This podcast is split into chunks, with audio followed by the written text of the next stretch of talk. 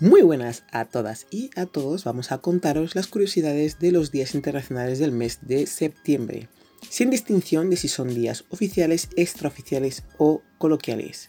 Comentaros, antes de comenzar, que hay bastantes días internacionales en un solo día. Creo que con diferencia de meses, este es el, el que está más saturado. Bienvenidos a la rutina. En este mes comienzan las clases para la mayoría y muchos se han reincorporado al trabajo después de las vacaciones.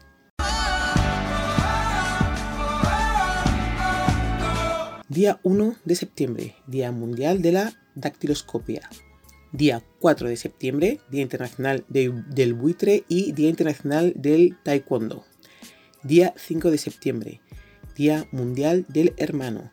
Día Internacional de la Mujer Indígena y Día Internacional de la Beneficencia. Día 7 de septiembre, Día Internacional del Aire Limpio por un Cielo Azul. Día 8 de septiembre, Día Internacional de la Alfabetización. Día Internacional del Periodista. Día Mundial de la Fibrosis Quística. Día Mundial de la Fisioterapia y Día del Cooperante. Día 9 de septiembre, Día Internacional para proteger la educación de ataques. Día 10 de septiembre, Día Internacional para la prevención del suicidio.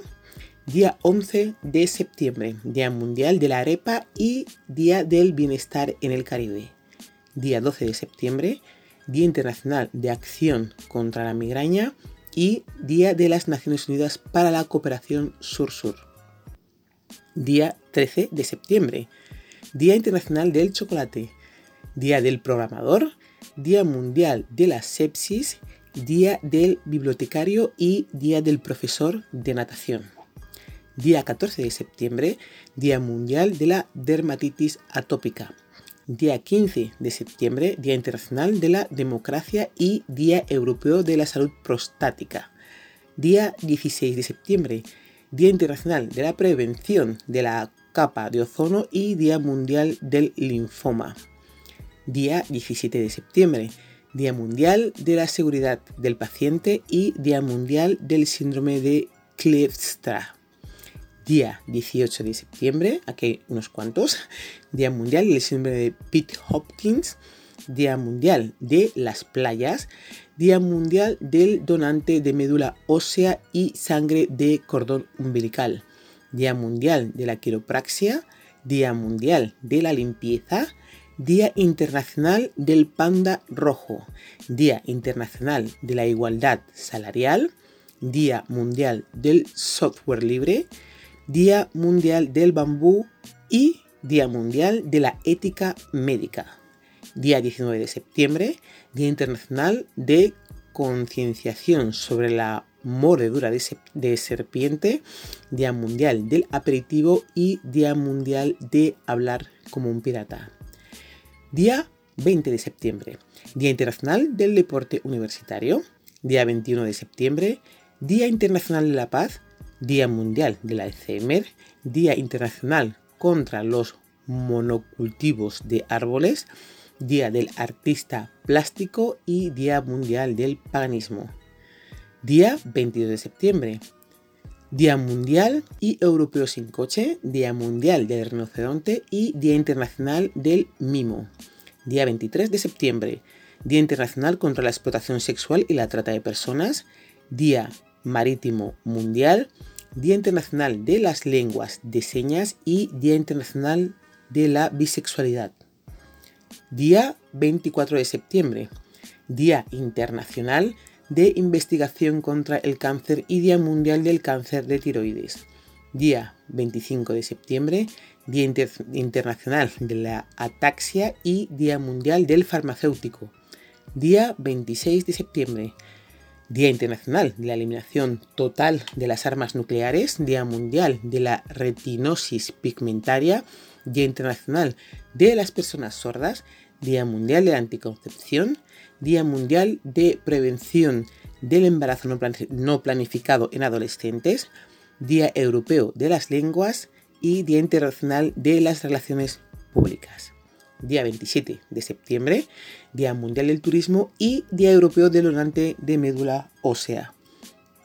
Día 28 de septiembre, Día Mundial contra la Rabia, Día Internacional del Derecho de Acceso Universal a la Información, Día de la Acción Global por el Acceso al Aborto Legal y Seguro, Día Internacional del Síndrome Arnold-Chiari, Día 29 de septiembre, Día Mundial del Corazón y Día Internacional de Concienciación sobre la pérdida y el desperdicio de alimentos. Día 30 de septiembre, Día Internacional de la Traducción y Día Internacional del Derecho a la Blasfemia.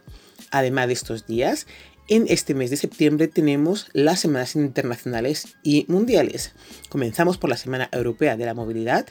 Este año se celebra del 16 al 22 de septiembre.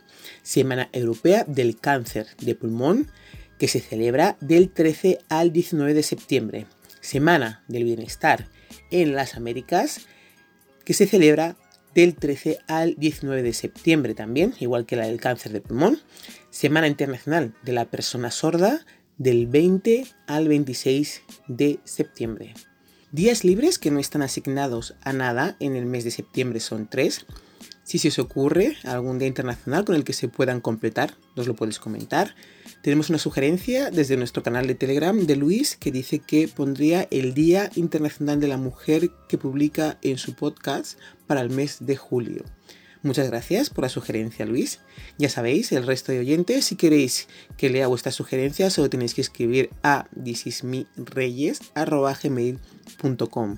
Mandar un WhatsApp al número de teléfono 6 41249962 o en nuestro canal de Telegram arroba podcast This is me.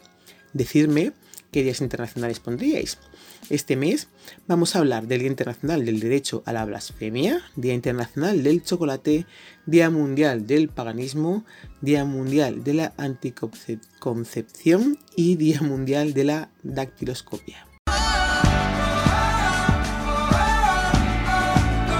El Día Mundial de la Blasfemia alienta a individuos y grupos a expresar abiertamente sus críticas o incluso su desprecio por la religión. Fue fundado en el año 2009 por el Center for Inquiry, una organización dedicada a promover la ciencia, la razón, la libertad de investigación y los valores humanistas, con sede en Estados Unidos.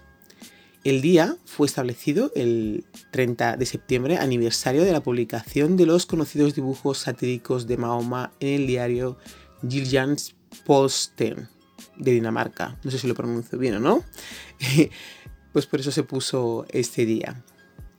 Aunque los dibujos inicialmente causaron cierta controversia dentro de Dinamarca, en especial eh, dentro de la comunidad islámica.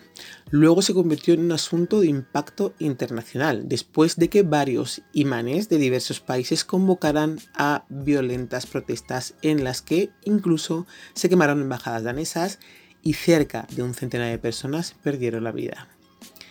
¿Qué es blasfemar? ¿O qué es la blasfemia? Por supuesto, nadie sabe lo que es, a menos que tome em, en consideración el lugar donde se encuentre. Lo que, lo que es blasfemia en un país podría ser una exhortación religiosa en otro. Es decir, la ofensa o no de los sentimientos religiosos depende más de quién se siente ofendido que del ofensor. Yo tomaría en cuenta no solo el lugar, sino también la época. En muchos países del mundo existen leyes contra la blasfemia, aunque no lo parezca, lo existen, lo hay, hoy en pleno siglo XXI. Aunque una gran parte de Europa y América del Norte han sido abolidas, siguen vigentes en Austria, Dinamarca, Finlandia, Grecia, Italia, Liechtenstein, Islandia y San Marino. También hay leyes de desacato religioso en 21 países europeos. 21 países. Irlanda aprobó la ley de difamación en 2009. Una persona que publique o pronuncie blasfemia sería culpable de un delito y podrá ser condenado a una multa que no exceda de 25.000 euros.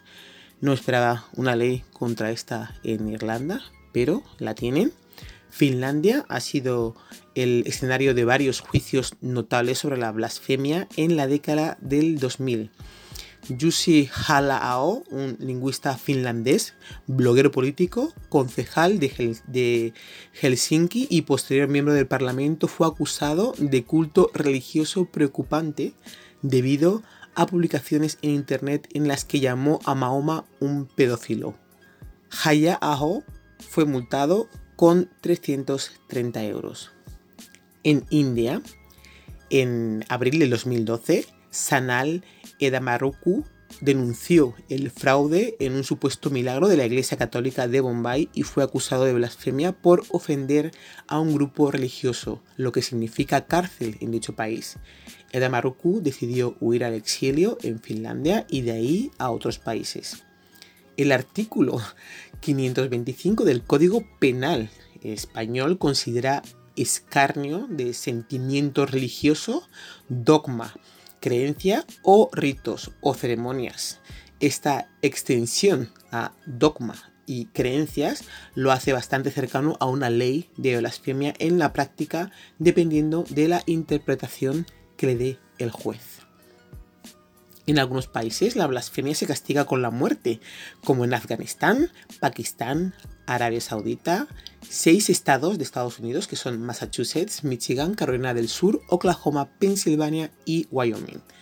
Todavía tienen leyes contra la blasfemia en su legislación, a pesar de que en muy raras ocasiones son aplicadas, pero si la ley está, se puede aplicar. En cambio, existen naciones como Países Bajos que han despenalizado totalmente la blasfemia, bravo, por los Países Bajos. A nivel personal, y esa es una opinión mía a nivel personal, eh, en el siglo en el que estamos y cómo avanza la civilización, me parece que estas leyes de la blasfemia son una estupidez. Es una opinión mía personal. Tengo claro que ofende el que quiere, no el que puede, y para esto tiene que ver mucho la intención con que haces las cosas o usas las palabras. La religión que en un principio se manifestó de forma que se pudiera explicar a la gente eh, lo que no se podía entender, que no se entendía ni con la física, las cosas que podían, que podían pasar. Eh, se ha ido modificando para controlar a la gente que cree en ella. Eh, sirve para cortar libertades y sobre todo para someter a las mujeres. La religión se ha convertido en política y ha participado en sus guerras santas, saqueado, matado, mientras el mundo ha evolucionado.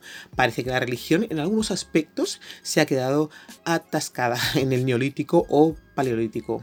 La ciencia avanza y la Virgen María se acostó con su marido y tuvo hijos con él, haciendo lo que hace cualquier matrimonio de hoy en día. La religión le da valores e importancias a esas cosas que tendría que ser a nivel personal individual, según las circunstancias y vivencias de cada uno.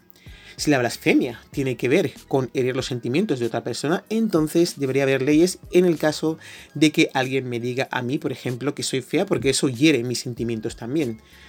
Gracias a que estamos en democracia. Y de la blasfemia pasamos al paganismo. 21 de septiembre es la fecha elegida por los paganos de todo el mundo para celebrar el Día Mundial del Orgullo Pagano. Aunque en su mayoría se asocia con la Wicca, eh, que se hace en Costa Rica, realmente esta festividad busca rendir tributo a todas las religiones paganas del mundo y permitirle a sus practicantes educar a la población y difundir su mensaje sin ningún tipo de tabú o prejuicio. Las religiones paganas se diferencian de las religiones judeocristianas porque no le rinden culto a un solo dios, sino que también en su altar están presente la figura femenina de la diosa. Tampoco suelen reunirse en iglesias, prefieren estar al aire libre en contacto con los elementos de la naturaleza. Y por último, este tipo de religión busca despertar la chispa de divinidad que según sus creencias todos poseemos al ser hijos del Dios y la diosa. El proyecto Orgullo Pagano se trata de una fundación sin ánimo de lucro que busca educar a las personas sobre el paganismo, no con el propósito de convertirles a este tipo de religión, sino más bien destruir tabúes y miedos que se arrastran en el mundo desde la época de la Inquisición. El proyecto se basa en los cuatro elementos naturales y cada, y cada uno de ellos cubre una de las áreas del trabajo del proyecto. Está la parte aire que tiene que ver con la educación, que es la primera gran preocupación de los líderes del proyecto, eh, es brindar toda la información necesaria al público, practicante o no de sus creencias, para que sepan cuál es el propósito real de todas las acciones, rituales y eventos que emprenden. El fuego tiene que ver con el activismo, tener el valor de presentarse como paganos, explicar libremente su religión, creencia y filosofía de vida para que las demás personas lo comprendan y dejen de temer al pagano, que suena como muy mal, pero para que así sea. La parte de agua tiene que ver con la caridad. Uno de los principios del paganismo es que todo lo que se da vuelve en retribución. Por lo tanto, la caridad es un acto esencial para la vida humana y para toda la vida en el planeta. Durante este día, muchos paganos dan donativos a organizaciones importantes en todo el mundo cuyo proyecto van desde salvar a la selva amazónica hasta reunir ropa para los indigentes.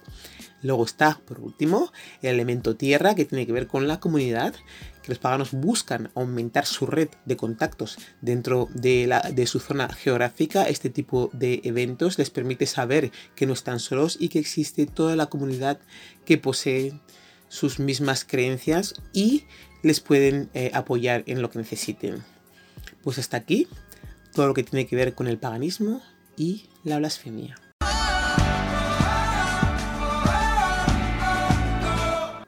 El 13 de septiembre se le rinde homenaje a uno de los manjares más sabrosos que ha dado la naturaleza, por supuesto, que hablamos del Día Internacional del Chocolate.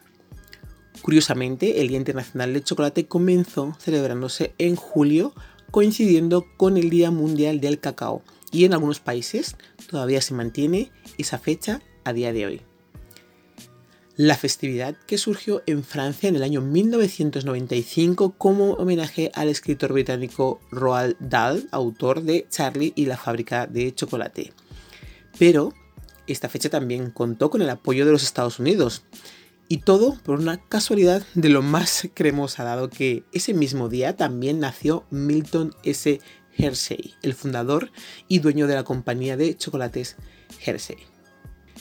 El origen del cultivo del cacao se remonta a los mayas en México, pero fueron los aztecas los que empezaron a hablar de chocoats, al denominar la bebida amarga y picante que producían a partir de los granos de cacao.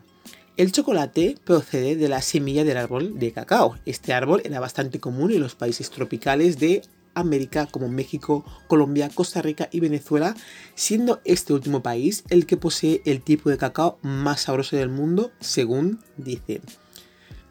Durante la época precolombina, cuando existían civilizaciones como los mayas, incas y aztecas, la semilla de cacao era considerada moneda de cambio. Su sabor y versatilidad era tan codiciadas que muchos artesanos, cazadores y poblados, eh, poblados agrícolas vendían sus productos a cambio de ella. Es más, cuando los colonizadores españoles llegaron al mundo, uno de los eh, sabores que más llamó su atención y gustó fue el de la semilla de cacao. Sin embargo, faltaría todavía algún tiempo para descubrir el chocolate que hoy en día conocemos. En países como Venezuela, la bebida de cacao era el alimento común de los esclavos indígenas y negros durante el periodo de la colonia. No obstante, la forma en la que se tomaba se parecía mucho al proceso de preparar café, ya que se tomaba en polvo eh, de la semilla de cacao y molida. Se dejaba diluir en agua y reposar para luego ser ingerido a lo largo del día.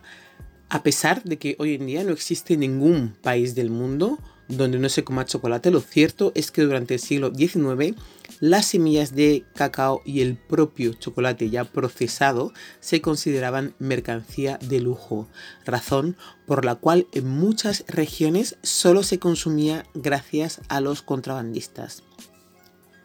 Por aquellos años, la Armada Española tuvo que enfrentarse en medio del mar embravecido a piratas, contrabandistas e incluso mercaderes que preferían correr ellos mismos el riesgo del viaje que utilizar las naves españolas que terminaban llevándose un buen porcentaje de comisión por las ventas de cacao.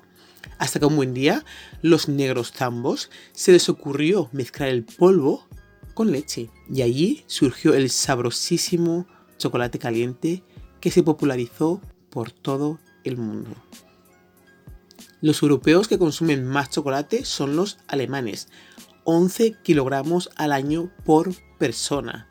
En segundo lugar están los suizos con 9,7 kilogramos, seguidos de los estonios con 8,8 kilogramos, ingleses con 8 kilogramos. La media de consumo europeo es de 5 kilogramos por persona, pero en España nos quedamos algo por debajo, solo comemos un 4,5 kilogramos al año de chocolate. Principales beneficios del chocolate. Es eh, altamente nutritivo y el porcentaje de la tableta es en gran parte cacao puro, en algunos casos, no en todos. Mejora el fluido sanguíneo y regula la presión arterial. Es un aliado del cuerpo para evitar el exceso de radicales libres eleva el colesterol bueno en sangre, mejora las funciones cerebrales, equilibra el cuerpo de las mujeres durante la menstruación, ayuda a proteger el cuerpo del daño solar y disminuye las migrañas. El 3 de agosto es el Día Internacional de la Planificación Familiar, algo que tiene eh, mucho que ver con el control de la natalidad y la población sexualmente activa mediante el uso de métodos anticonceptivos. De acuerdo a sus intereses y circunstancias de índole económica, social y personal. Y de eso eh, vamos a hablar hoy, de los métodos anticonceptivos, el cual se ha decidido concienciar a la gente el día 26 de septiembre constituye un elemento clave para el ejercicio pleno de los derechos a la, salud sexual y productiva de la población como un componente fundamental de bienestar y libertad de las personas. Es de vital importancia el diseño, aplicación y evaluación de políticas públicas, programas y estrategias por parte de los gobiernos orientadas al cumplimiento de tales derechos, en especial a la población de situación de vulnerabilidad. ¿Cuáles son los métodos anticonceptivos utilizados en la planificación familiar? Pues son los siguientes, el método barrera, que tiene que ver con el preservativo diafragma y el capuchón cervical. Método anticonceptivo físico o biológico, que es el dispositivo intrauterino, llamado o conocido como DIU. El método hormonales, que está el anillo vaginal, la píldora anticonceptiva, el anticonceptivo subdérmico, hormonas inyectables, dispositivo intrauterino de hormonas. Eh, métodos anticonceptivos permanentes, la ligadura de trompa, la vasectomía o la histerectomía. Los métodos anticonceptivos naturales, que está el método Ogino-Gauss, método Billings, método de temperatura basal, método sintotérmico. Estos no siempre funcionan y hay que controlarlos mucho y tener mucho cuidado porque a veces pueden fallar. Anticonceptivos de emergencia, está el acetato de ulipristal, leonorgestrel, mifepristona, esto siempre con una prescripción médica, si no, no te lo venden en ningún sitio. No siempre las personas tienen acceso a los métodos anticonceptivos en algunos medios rurales o lugares un poco más apartados y existen muchas circunstancias que hacen que la población sexualmente activa no haga uso de ellas.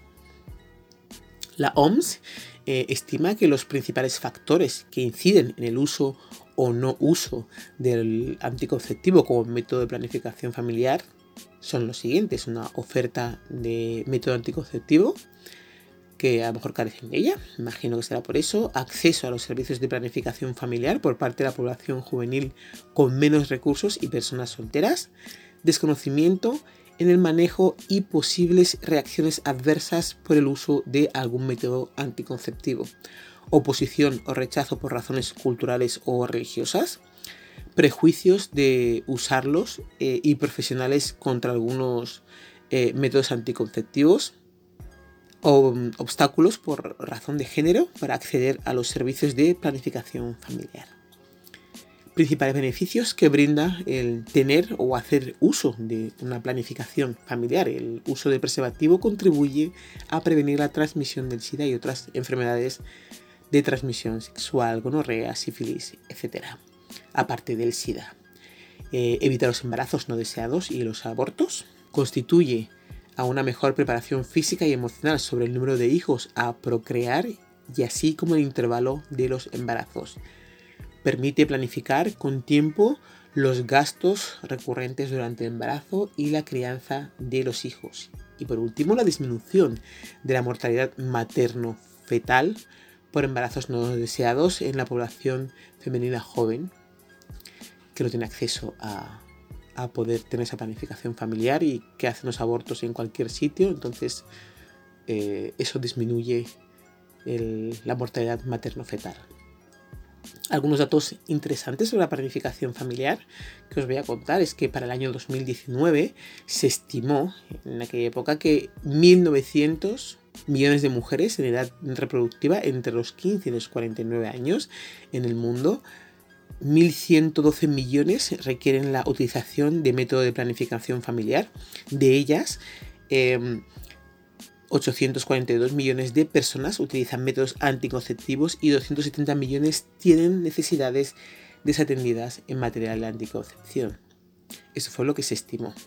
A nivel mundial, el 75,7% de las mujeres en edad reproductiva tienen sus necesidades de planificación familiar satisfechas con métodos modernos, mientras que en África Central o Occidental esta cifra no supera el 50%. Se destaca el incremento del uso de anticonceptivos en Asia y América Latina en los últimos cinco años, aunque en otras regiones como África subsahariana sigue siendo bajo. Los métodos anticonceptivos masculinos más utilizados son el preservativo y la esterilización mediante el procedimiento quirúrgico, la vasectomía, la OMS está actualizando las directrices para apoyar a los países en su aplicación, así como ampliar la gama de métodos anticonceptivos femeninos y masculinos.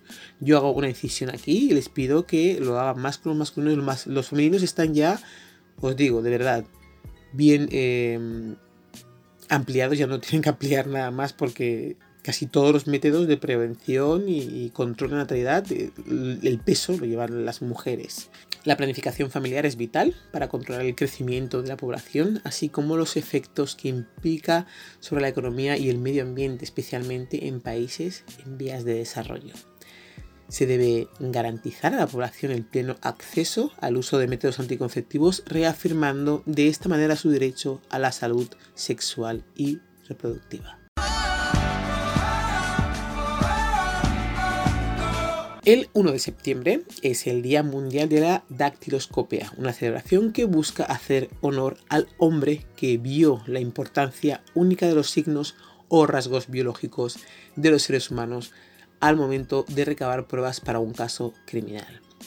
Ese hombre fue Juan Busetich, un astrohúngaro que terminó viviendo en Argentina y allí descubrió el verdadero poder de las huellas digitales para resolver crímenes hasta la fecha irresolubles. Juan Busetich eh, fue un croata nacionalizado argentino quien desarrolló la primera clasificación de las huellas dactilares y generó las primeras fichas dactiloscópicas del mundo. Su fuente de inspiración fue la conferencia de Francis Galton, había eh, pronunciado ante la London Royal Society y hablaba sobre la impresión dejada por un pulgar y los otros dedos. A raíz de esta información, Busetich creó cuatro grandes grupos para clasificar los rasgos de una huella. Arcos, presillas internas, presillas externas y verticilos. En base a su método, y la creación de las fichas dactiloscópicas, la policía de Buenos Aires pudo identificar en 1892 a una asesina. Se trataba de Francisca Rojas, una mujer oriunda de la ciudad de Necochea, quien había matado a sus tres hijos e inculpado a su marido. Pero se había dejado atrás una huella ensangrentada de su pulgar, evidencia que la delató y colocó en la palestra mundial la utilidad y veracidad de la dactiloscopia como método eficaz para las experticias forenses. En definitiva, la dactiloscopia es el estudio de los rasgos de las huellas digitales. No existen dos huellas iguales, aunque las de los gemelos univitelinos son muy difíciles de diferenciar. Cada huella del mundo posee una serie de rasgos y formas que crean un patrón único. Por eso es que en series o, en cualquier película policial se hace tanto hincapié a la recopilación de huellas. Recoger una huella dactilar no es tarea difícil, solo se necesita la, la, superficie donde se dejó la huella, algún polvo adherente, que puede ser desde talco hasta el polvillo de los maletines de criminología, una brocha gruesa de esas que se usan para aplicar el colorete y una superficie con pega, con un pedazo de cinta adhesiva transparente para tener la impresión. Sin embargo, la identificación de los rasgos de las huellas es otra historia. Aquí se necesita mucho conocimiento de algún método de clasificación dactiloscópica, como la que creó Juan Busetich, y tiempo y una buena lupa. Esto de la lupa era antes, porque ahora con los programas informáticos se ha agilizado mucho ese trabajo.